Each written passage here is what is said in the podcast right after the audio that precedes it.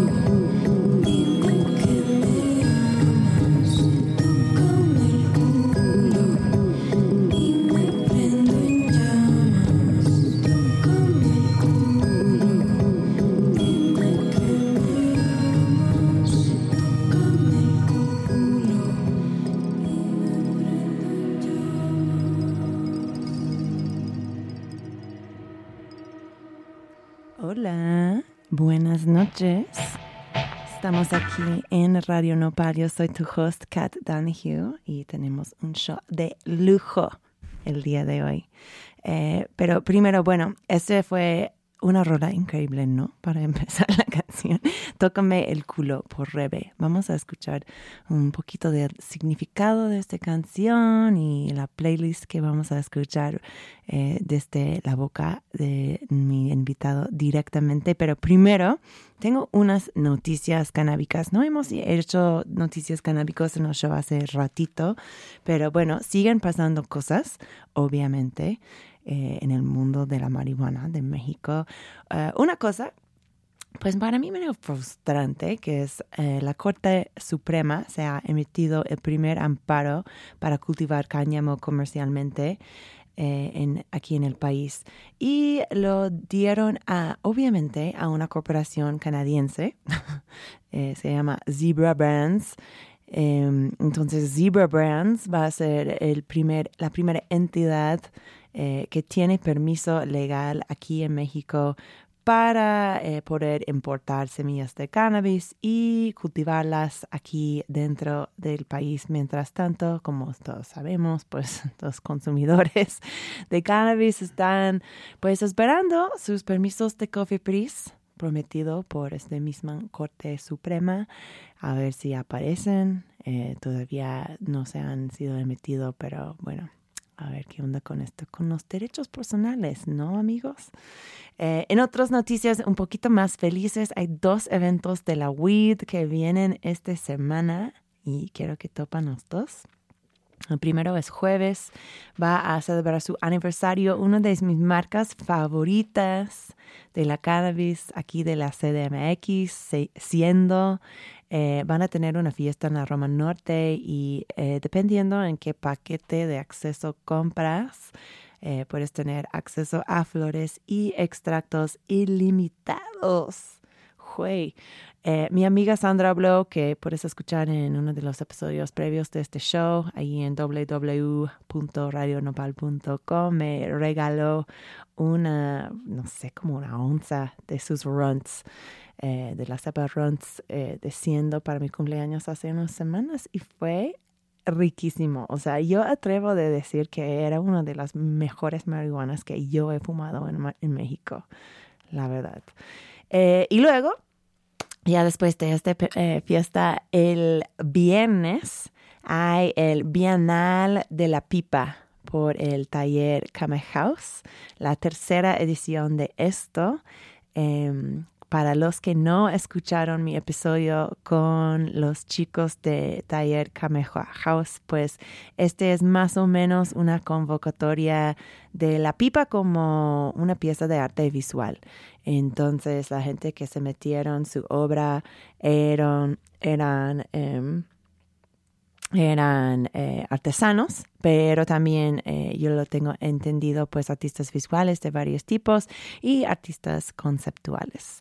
Entonces, pues vamos a eh, regalar el premio, premiar, premiar. Vamos a premiar los ganadores, las ganadoras, les ganadores eh, el sábado. Este también está en la, zona, en la Roma Norte. Y eh, sí, puedes encontrar información sobre esto en el Instagram de Taller Kame House. Y las puertas, si no estoy equivocada, abren a las seis. Y lo que está padre es que este año todo el jurado del bienal es de mujeres. Em, entonces va a ser yo, va a ser esa misma eh, Sandra Blow y em, otros artistas y pachecas increíbles de esta escena chilanga. Entonces vengan. Y estoy aquí en el estudio con un gran artista. Mi invitado el día de hoy es Andrés Gudiño. Es un artista visual de Costa Rica que es notorio por sus cabezas grandes, unas máscaras enormes que llevan una expresión medio perturbante, pervertido, adorable. Muchas veces aparecen arriba de un cuerpo humano. Puede ser un humano casi desnudo o, en un trench coat al punto de exponerse. Eh, son una fusión de su trabajo animado, dibujado y un mundo pues muy real muy sensual, erótica y así. eh, a veces la gente pregunta por qué tenemos artistas visuales en el show cuya obra no es estereotípicamente pacheco o honguero, pero bueno, creo que parte del arte es expandir nuestra conciencia, ¿no? Entonces, tal vez esta conversación haría, hará esto y tal vez vemos a dónde las sustancias pueden llevar la cultura por el arte. Entonces, bienvenidos Andrés, ¿cómo estás? Hola, hola, gracias, todo bien, gracias por invitarme. No, gracias por estar, gracias por ser paciente con nuestros eh, asuntos técnicos. no, claro. Ya sabes, eh, radio, radio comunitario, te amamos Radio Nopal. pues mira, nosotros habíamos estado hablando hace mucho tiempo sobre ser, hacer este episodio y luego algo pasó, pues yo creo que algo pasó ahora que estamos practicando, no nos estamos totalmente de acuerdo, pero eh, lo que sí es real es que tú saliste en la portada de Double Blind, que es una revista de alucinogénicos de, de, los Estados Unidos, muy bonita. Si los escuchas no han eh, visto a Double Blind, pues les recomiendo mucho.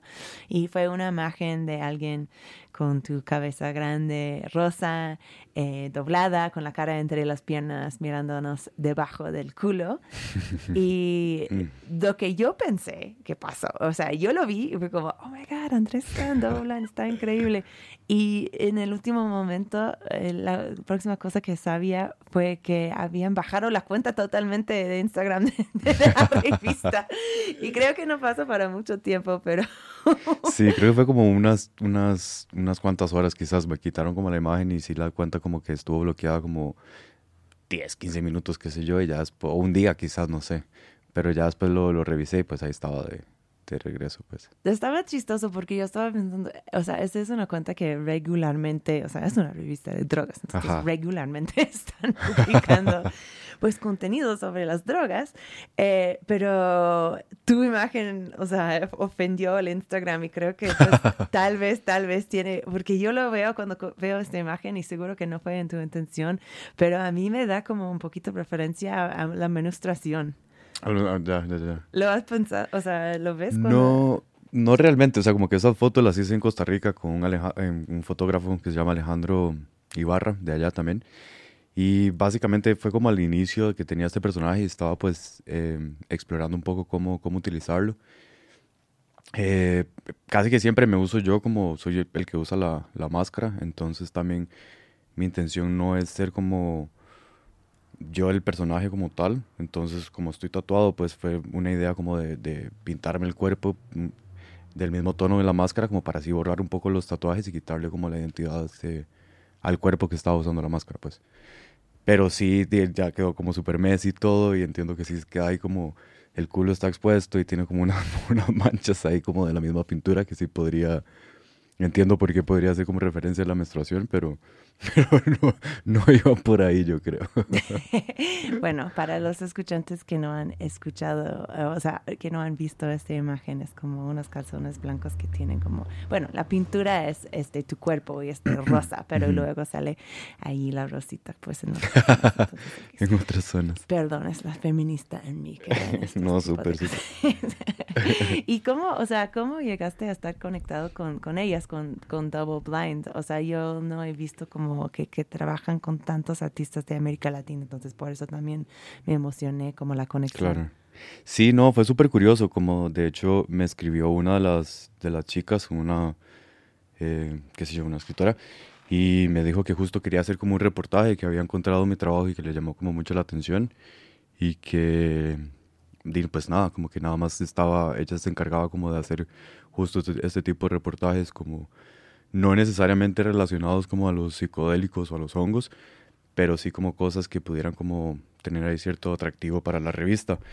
Y pues nada, o sea, fue justo un momento como medio complicado. Yo estaba regresando de viaje y me habían robado como la computadora y un poco de cosas. ¿En dónde? En Costa Rica. Soy de allá, ah. pues entonces andaba de visita y me, me robaron todo, entonces también como que no... En tu hogar. Ajá. entonces como que estaba justo eh, intentando recuperar la, la, información y no tenía como imágenes para, para ofrecerle y, tal. Y también estaba con un show encima, entonces como que... Eh, en fin, como que se complicó un poco la, la, comunicación y no pude, no pude como atenderla realmente porque me quería como tipo entrevistar para sacar el, el, reportaje. Pero igual, uh, igual siguieron como adelante, hicieron como un reportaje ya como sin entrevista, pues, basándose un poco en algunos otros artículos de mi trabajo que, que logró encontrar. Y pues nada, ya después me dijo que las imágenes le gustaron y que, que, sí podían estar como en la, en la, portada y fue como diga, huevo. Qué enigmático. Sí, sí, estuvo así. Realmente no conocía la revista y ya después se ver y fue como, sí me, me causó como curiosidad como el, la relación de cómo haber llegado como de, no sé, como una revista que habla psicodélicos, como a presentar un poco de esto, fue como wow. Sí, sí, sí, o sea, sí, porque esto fue, bueno, vamos a hablar un poquito más del arte psicodélico al ratito, pero quiero como dar un poquito de info biográfica de ti. Eh, tú empezaste como bien mencionas, eres de Costa Rica, empezaste en la Universidad de Costa Rica estudiando de, todas esas cosas eh, arquitectura, pero de ahí que después de tres años de estudiar este, este carrera cambiaste a la pintura. ¿Por qué la pintura? Mm, más bien creo que la pregunta es ¿por qué arquitectura? Ah, bueno. No, o sea, como que siento que, a ver, siempre de niño como que me gustó mucho dibujar y pintaba y eh, me acuerdo que de niño siempre decía como que quería ser pintor pero no sé, lamentablemente, o siento que antes más, ahora no tanto, como que el, las artes pues no se, no se consideran tanto como una carrera o una profesión.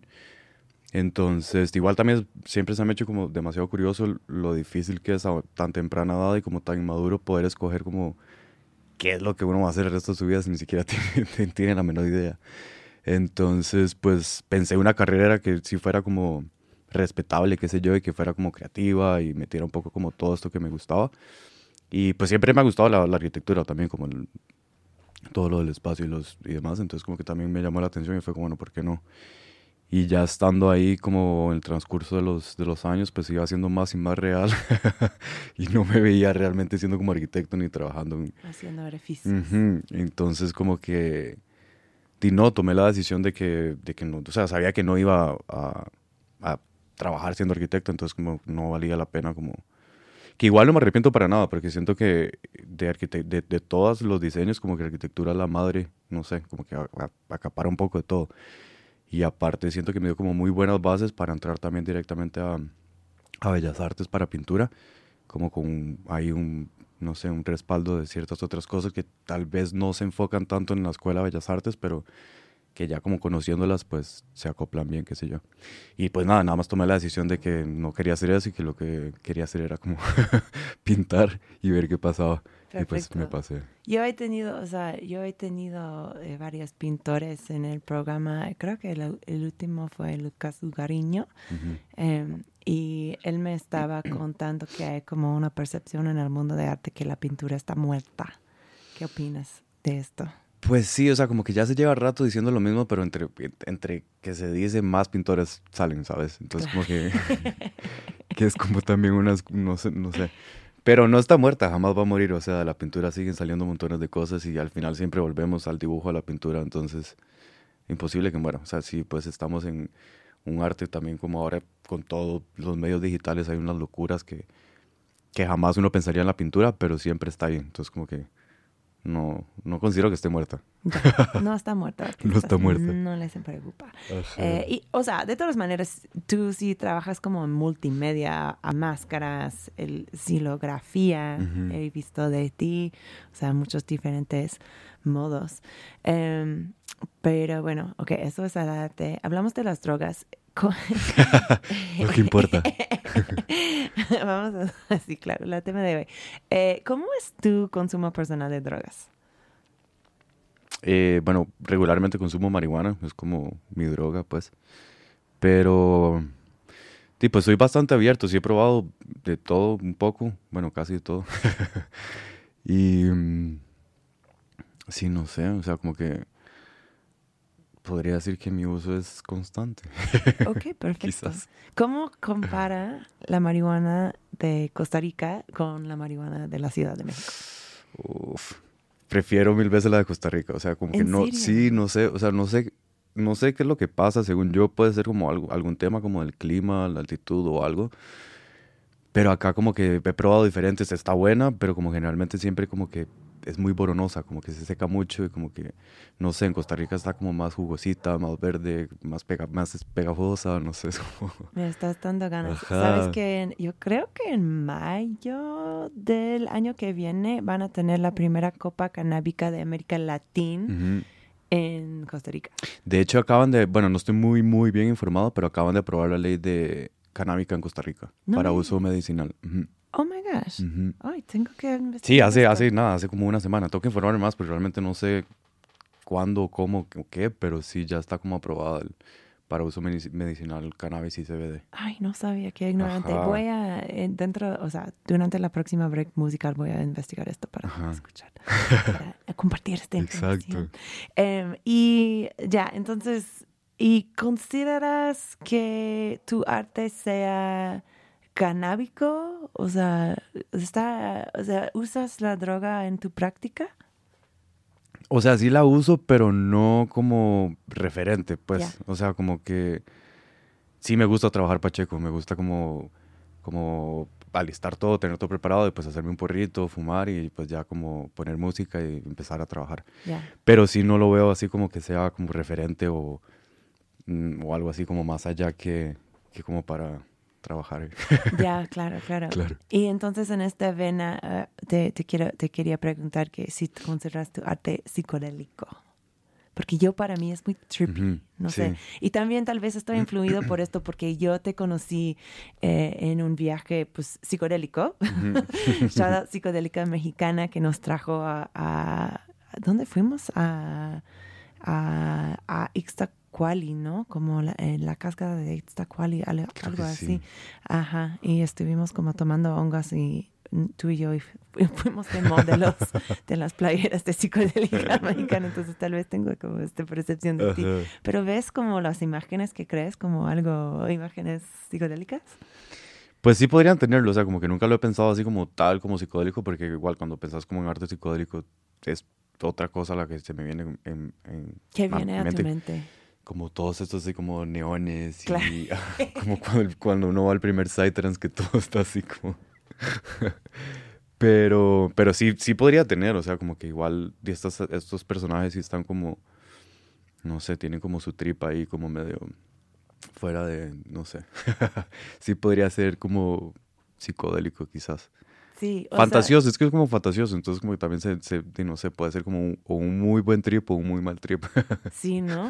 O sea, los personajes, pero también tú los pones en como situaciones que para mí son muy psicodélicas, como este, eh, hay una imagen que tú creaste que este pues se ve, no sé, como un caballo de dos cabezas y está ahí como, o sea, son dos personas, pero son, hiciste como dos máscaras y están debajo de una sábana y están como, ¿qué? En un tianguis o algo, ¿no? Cuéntame un poquito de esta imagen y cómo llegó a ser.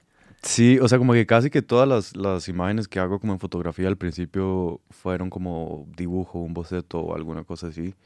Y esta imagen la había hecho, de hecho, para una oscilografía que tengo.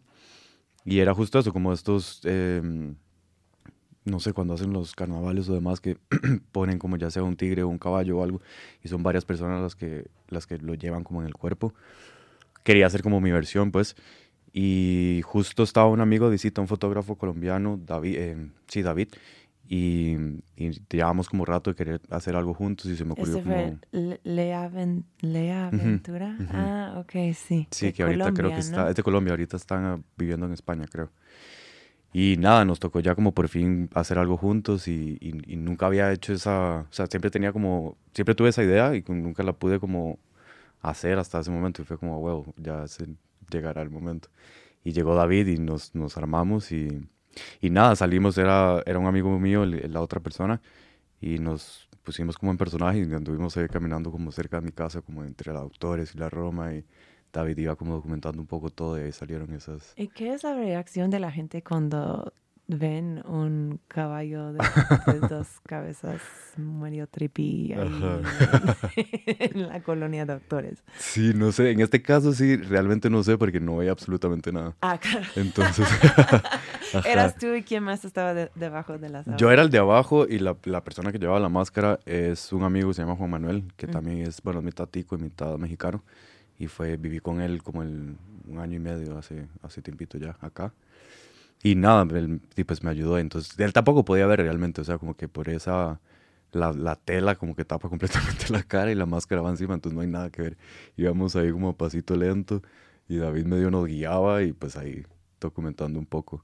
Pero, o sea, esa reacción es, es o sea, nada más estás buscando como escenas de urbanas como fondo o sí es parte de, de la cosa como enfrentar con la gente y que estás en el público cuando estás haciendo esas imágenes.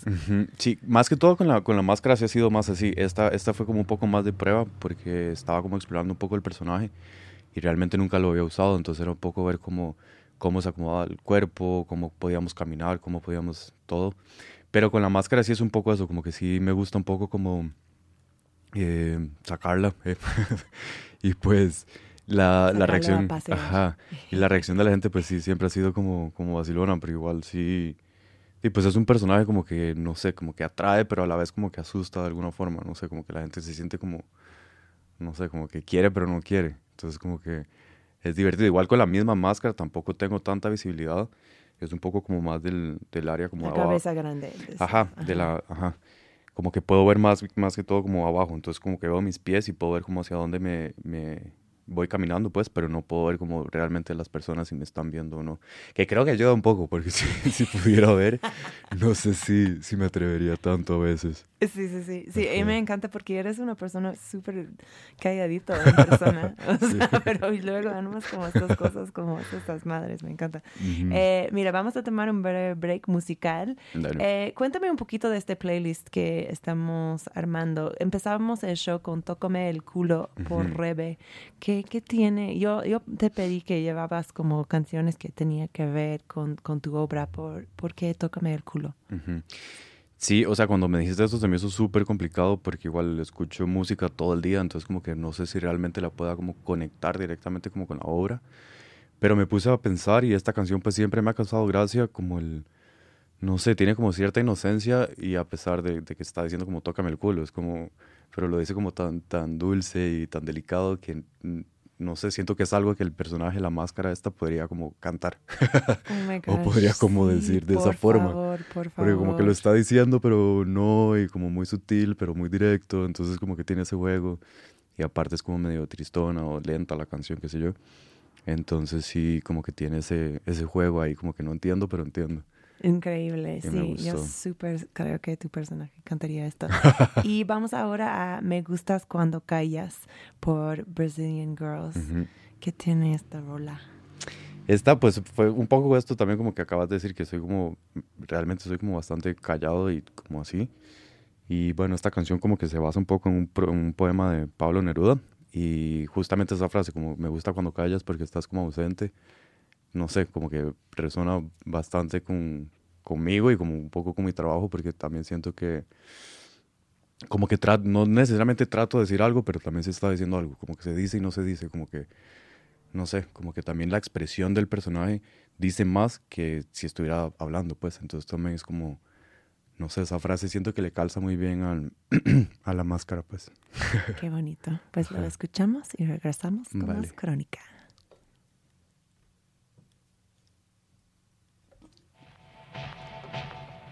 Me gustas cuando callas, porque estás como ausente. Me gustas cuando callas, porque estás como ausente.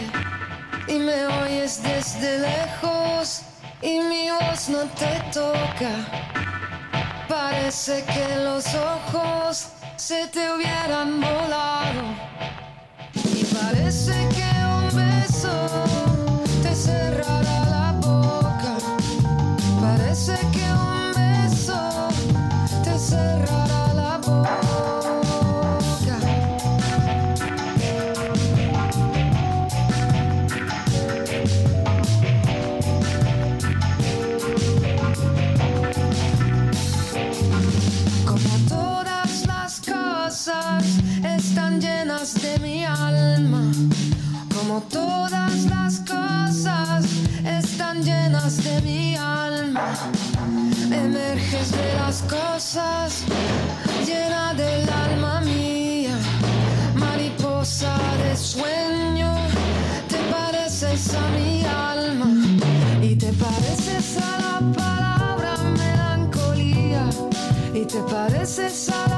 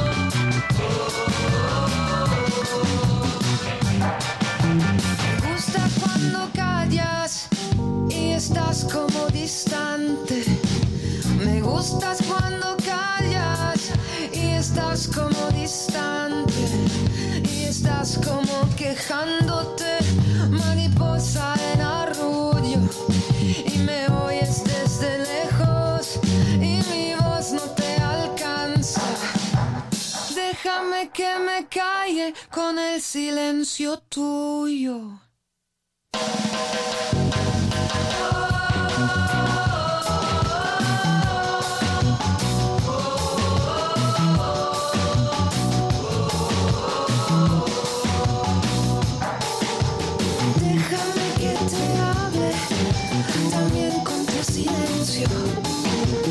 Déjame que te hable también.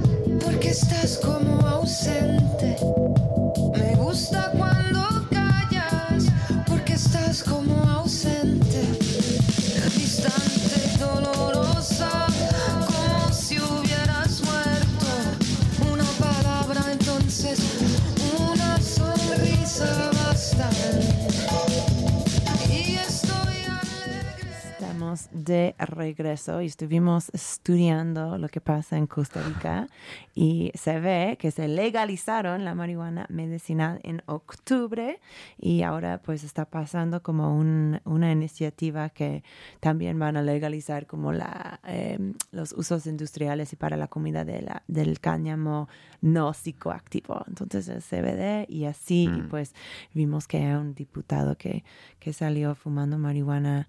Eh, Una candidata a diputada. una candidata. Ay, la voy a investigar. Yo quiero conocer a esta mujer.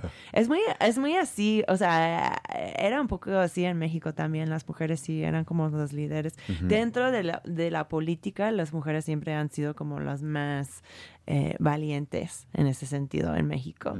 Había como una eh, que estaba en este, que estaba en este mismo programa, eh, Lucía Riojas, que, em, que dio al, al- al- la Secretaría de la Gobernación un porro allí como, pero dentro del Congreso, o sea, Ah, allí ajá, como ajá, en claro, plena sesión. Claro, claro. Yeah. Y hay mujeres. Em, ya, bueno, eh, habíamos, estuvimos hablando sobre tus eh, cabezas grandes, grandes eh, pues en la, la forma 3D, porque, o sea, empezaron como dibujos, como bien mencionas.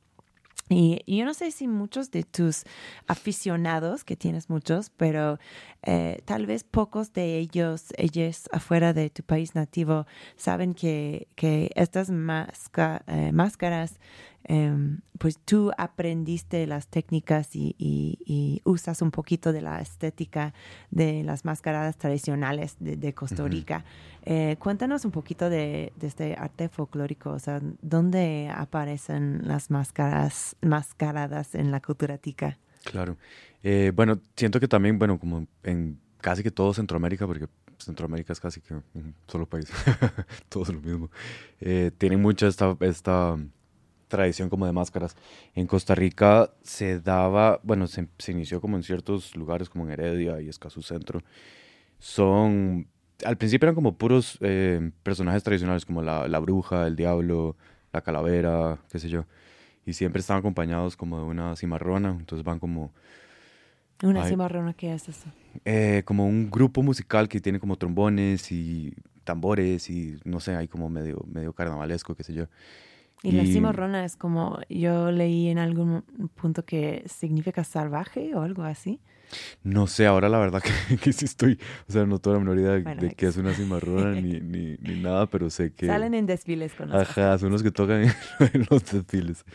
Pero, pero sí, entonces re- re- recuerdo de niño en la casa de mi abuela siempre como que al frente había una calle como medio principal y que realmente como que, a ver, como que no está tan fuerte la tradición todavía, ni es como que sea súper tradicional. En donde se, originó principalmente sí sigue siendo muy fuerte, que es en, en Barba de Heredia, pero no es tan tan fuerte, entonces como que realmente no sabría ni, ni, si tienen como alguna fecha especial para salir o algo así, pero sí recuerdo que eran como en... Hay uno, yo leí que hay uno que es el Día de los Mascarados, que es, el mismo, es el Halloween, o sea, el Sí, 31 eh, de a eso iba octubre. como que es como el tipo del Halloween o como fiestas más como navideñas también, como son como desfiles. Y lo que hacen estos personajes siempre es como perseguir a los niños y como, ajá, me acuerdo que de, Ah, ni- de- me acuerdo que de niño se ponía un poco agresivo también, porque como que lo perseguían y no se caía, él medio le pegaban y todo, porque pues sí. Entonces recuerdo mucho como esas cabezotas siempre ahí andando por, por la casa de mi abuela, pero mm, sí, igual, y ya después cuando, cuando, cuando hice la mía, la trabajé justo con un mascarero de, que, que sigue trabajando en eso y tiene su propia cimarrona y alquila sus máscaras para desfiles y demás. Y él me ayudó con la técnica, las, están hechas de fibra de vidrio. Antes las hacían de papel maché, pero ahora también como todo va avanzando un poco más. la fibra resulta un poco más... ¿Ahora de qué más- están hechos? Son de fibra vidrio. Ah, Ujú. ok. Entonces ahora también las hacen de fibra porque resisten un poco más y son más duraderas, pues. Y esta, yo hice el modelado en arcilla y tal, y ya está, este, este señor me ayudó con la otra parte como más técnica de la fibra, que realmente no la sé manejar.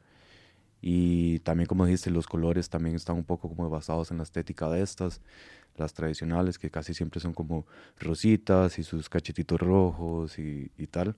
Hasta los colores tradicionales usas. Ujú, Ajá. ujú. Cuando hice la primera, sí, o sea, como cuando hice la primera, como que no sabía realmente qué color, porque pues sí, empezó como en un dibujo y no sabía como qué color darle. Y la básica, así como la máscara básica, siempre es como color rosa, que es como simulando el color piel, supongo.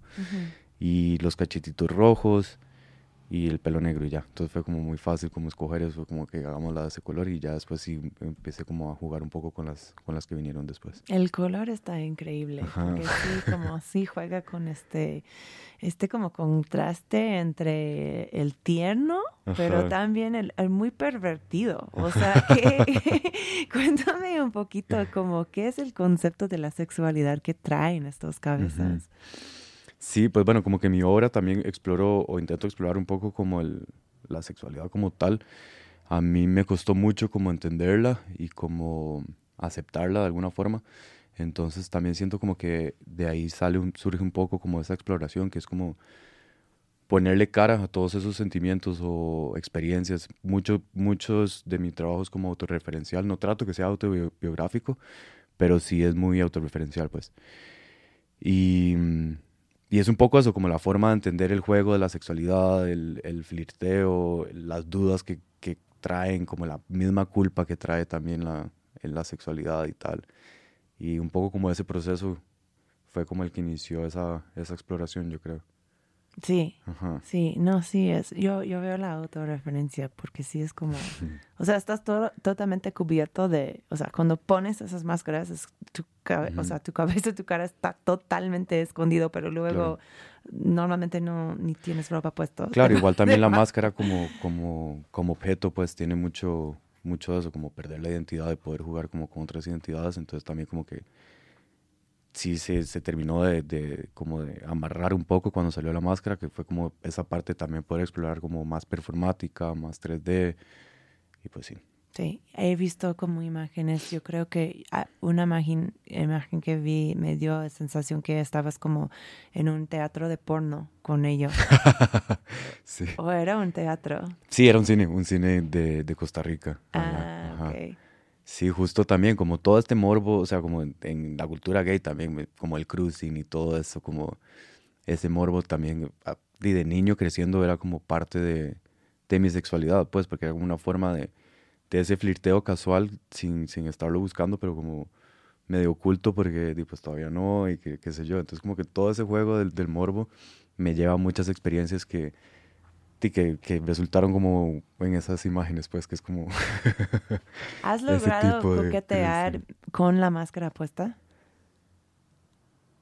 Mm, no sé, o sea, como que no sé si coquetear porque, a ver, yo pues no veo. Entonces, realmente no sé. Pero justo, estar enamorando a gente, pero no sabes. sí, no, pero justo el, el primer performance que hice en Costa Rica eh, jugaba un poco con eso. Era, mi trabajo pues siempre está como no se tiene como mucho de juego, entonces como juegos medio infantiles y como esta inocencia y tal. Entonces sí me basé como en dos, en dos juegos, que era un poco como este, que es un poco gringo, que es como Seven Minutes in Heaven, y también el de la botellita, que es como, no sé si conoces de la botellita. Claro, Ajá. spin the bottle. Ah, Spin the Bottle, sí. Entonces me basé como un poco en estos y al final, nada, como que la experiencia era un poco como crear una conexión más corporal con la persona que estaba frente al personaje, pues porque tenía como cierto límite para estar en un cuarto a solas con el personaje. Y como yo no veía, pues también era como una forma de seducir a la persona a que se acercara o ver qué, qué podía suceder en esos tres minutos que teníamos sin, sin ver y sin hablar, pues simplemente como con movimiento y, y pura corporalidad. Y pues hubieron eh, situaciones interesantes Ok, ok. y podría decir que sí se pudo como coquetear de alguna forma, Ahí está. pero, pero sí así como que salir a la calle y coquetear con una no, no, no me ha pasado todavía. Imagínate, increíble. Mira, si hay gente que le gustan los furries, y seguro que sí, hay Ajá, gente ajá. No, las se- de que se han usado, se han usado, pero Exacto. Eh, ya, bueno, vamos a ir a otro. Yo sí quiero lograr pasar por todas esas canciones. El próximo se llamó es, y se llama Esclavo y Amo y es por los pasteles verdes que, que tiene esta canción. Esa canción, pues, un poco, o sea, como que es, la escogí un poco como por el mood, no sé, tiene ahí como cierta nostalgia. Igual su letra habla mucho como de la fuerza que tienen los ojos de esta persona. Y no sé, siento que la máscara lo que tiene fuerte es como su mirada. Entonces inmediatamente como que me hizo recordar un poco como, como ese amor romántico, nostálgico, flirteo ahí. Increíble. Pues ahora regresamos con más crónicas. Vale.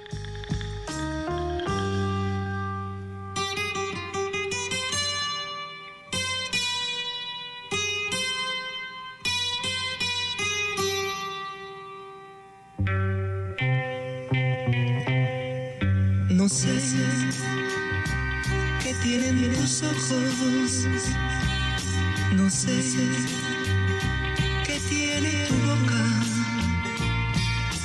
Que dominan mis antojos. Y a mí sangre vuelve loca. No sé cómo fui a quererte ni cómo te fui adorando. Me siento morir mil veces no te estoy amando. De noche, cuando me acuesto, a Dios le pido olvidarte. Ya al amanecer despierto, tan solo para adorarte.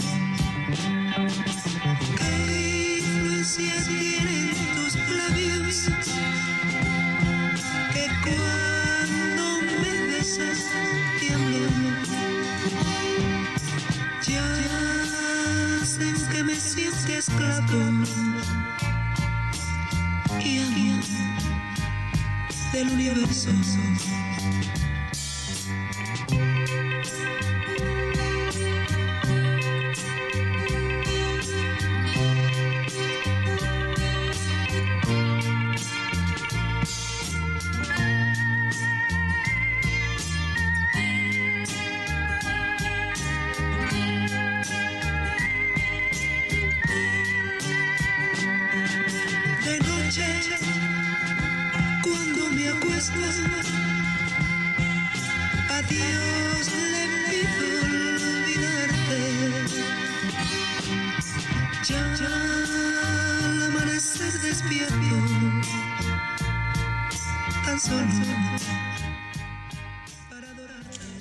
Estás escuchando la crónica en Radio Nopal.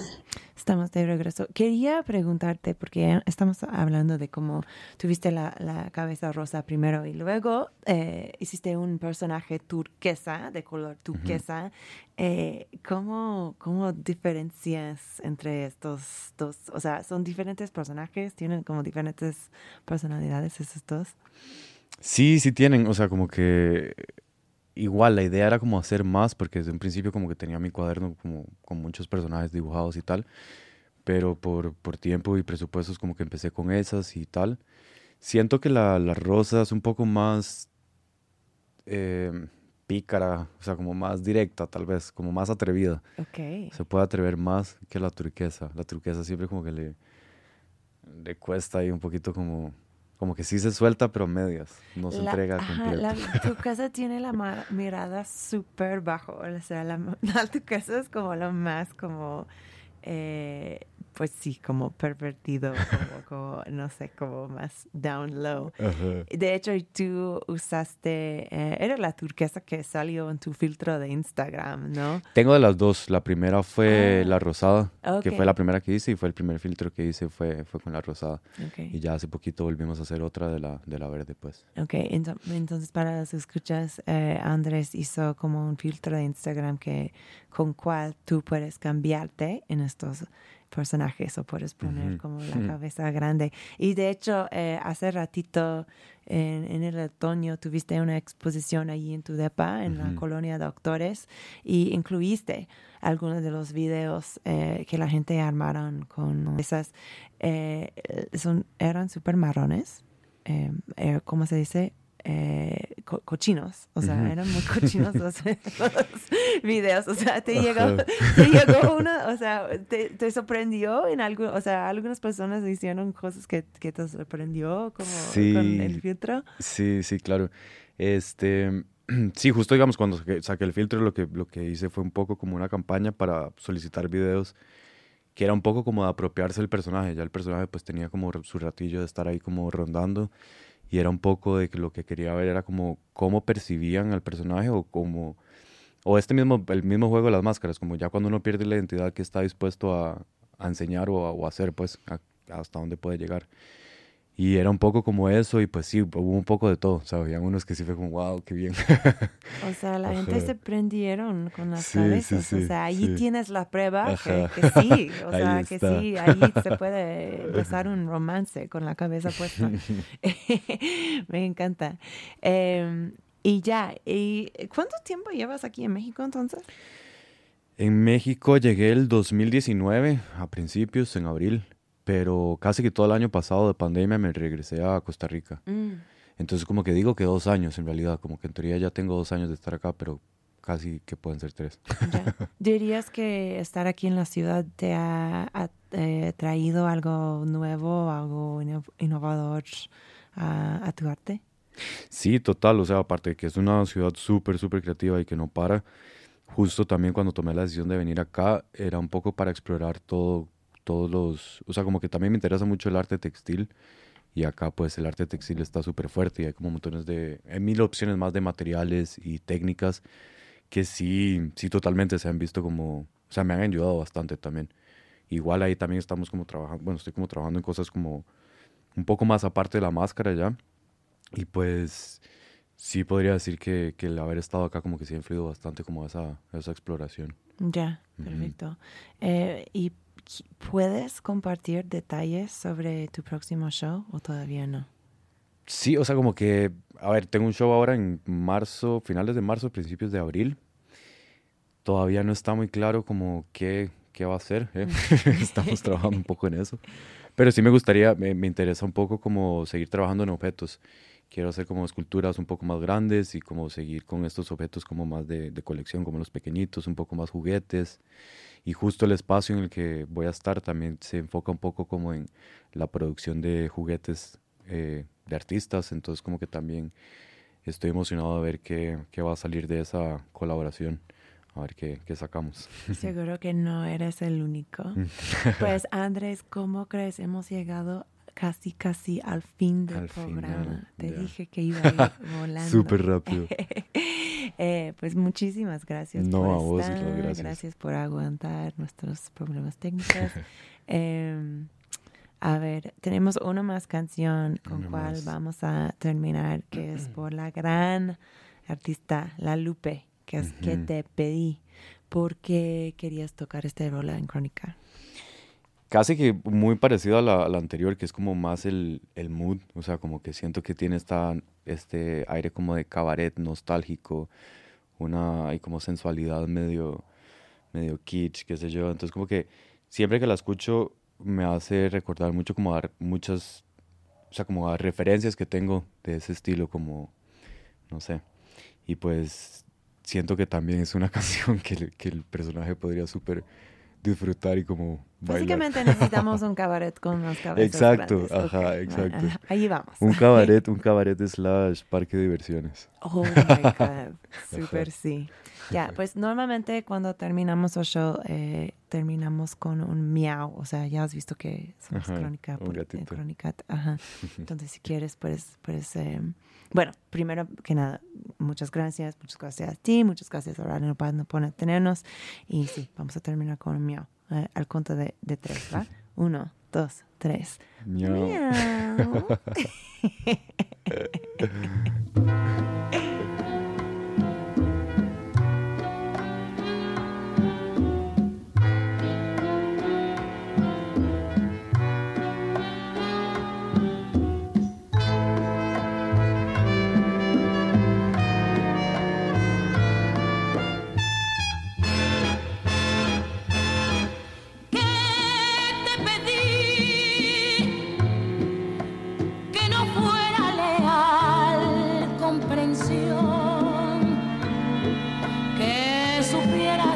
que no hay